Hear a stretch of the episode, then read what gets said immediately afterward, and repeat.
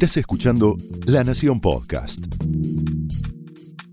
A continuación, el análisis económico de José del Río en Mesa Chica. Bienvenidos.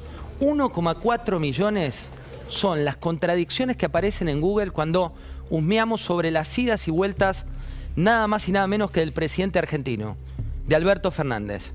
Esto es tres veces más que su antecesor y tres veces más que la antecesora.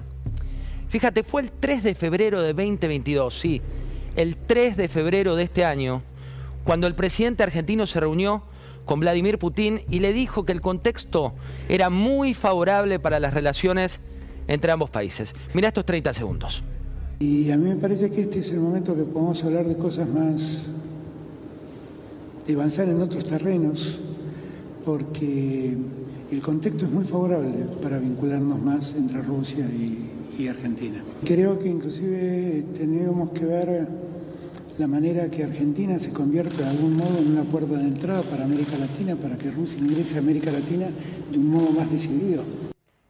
Ahí lo veías, este video que tuvo 3 millones de reproducciones en TikTok entre los más jóvenes, mostraba la contradicción de Alberto Fernández cuando, por un lado, le dice a Putin que hay que tener menos dependencia del Fondo Monetario Internacional, con quien su propio gobierno está acordando por estos días, y por otro, que le daba la bienvenida a América Latina, que Argentina tenía que ser la puerta de entrada. En esa época, 3 de febrero de este año, cuando le hablaba el excelente contexto, Putin ya era Putin los derechos humanos, las libertades, ya se vulneraban en Rusia. Claro que no con el nivel de virulencia que estamos viendo por estos días y que lo llevó a ser protagonista de la guerra ridícula que hoy atraviesa el mundo. De una invasión que incluye amenaza de despliegue militar, de familias diezmadas, de imágenes cruentas que pensamos que nunca más íbamos a volver a ver. Rusia, sin embargo, va ahora a una recesión profunda, es la economía. La caída va a ser del 20% en el segundo trimestre, me refiero a la caída de su PBI, y del 3,5% en el año, según JP Morgan. La economía, que tiene cada vez más similitudes con la Argentina de guerra, muestra prohibiciones por doquier, restricciones a importadores, salida de empresas y una nueva medida que se tomó hoy que implica que los bancos no pueden vender divisas extranjeras a los ciudadanos según el Banco Central de ese país.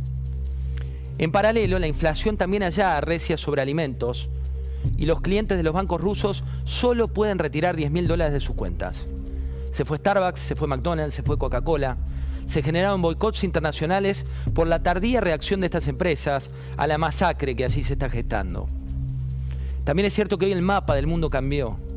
La noticia que pasó inadvertida, pero que es título de los diarios de mañana, tiene que ver con que Estados Unidos prohibió las importaciones de petróleo desde Rusia en una nueva escalada de la cual todavía no se sabe cuál va, a ser el impacto definitivo. La nueva represalia, en este caso Joe Biden, llega cuando la guerra está entrando en, en un recrudecimiento, con brutales ataques rusos que alcanzaron a civiles, con ciudades y corredores humanitarios que fueron vulnerados, con Gran Bretaña que se suma a eliminar gradualmente las importaciones de petróleo y Europa que todavía mira su ombligo. Algunos datos más. Rusia, segundo productor mundial de gas. Es así que finalmente Estados Unidos y Gran Bretaña le dispararon a la gallina de los huevos de oro que tiene, la única que según el Washington Post podía ayudar a derrotar a Putin. Y el nuevo mundo, sin embargo, también plantea complicaciones a la Argentina, de las que el gobierno todavía no se ocupó, no quiso, no pudo. El aumento de los precios internacionales del petróleo y también del gas no para de generar dolores de cabeza al gobierno argentino. Los principales actores energéticos todavía creen que el gobierno no dimensiona el efecto que va a tener esto en la Argentina local, la economía local. Y por último, además de impactar de manera directa los subsidios a la energía, en las reservas de 2.500 millones de dólares del Banco Central, los analistas ya están estimando que el gobierno va a tener que administrar escasez, el gobierno argentino, ¿eh? de gas en el invierno con cortes programados, como revelaba Sofía Diamante en un artículo en La Nación, y por el lado del petróleo, en el sector también creen que puede haber desabastecimiento de gasoil, porque un 15% se importa. Más presión sobre los precios, mayor cepo a las importaciones, no solo costos de transporte que aumentan, sino este nuevo mundo que está en el plan acordado con el Fondo Monetario Internacional, pero que se encuadra en una espiral inflacionario y una moneda que es clara, la de contradicción, la contradicción de Alberto Fernández. Bienvenidos. Today, I'm announcing the United States is targeting the main artery of Russia's economy. Yo no me voy a inscribir en la grieta de la que hemos formado parte todos, en, en, alguna medida o casi todos, que en verdad no le sirven para nada a la República Argentina. Porque esta deuda que me toca a mí negociar y ver cómo se paga, no la contraje yo, y que hoy está discutiendo si acepta o no el acuerdo que yo estoy proponiendo. Слава великій Україні, слава Великій Британії. Дякую.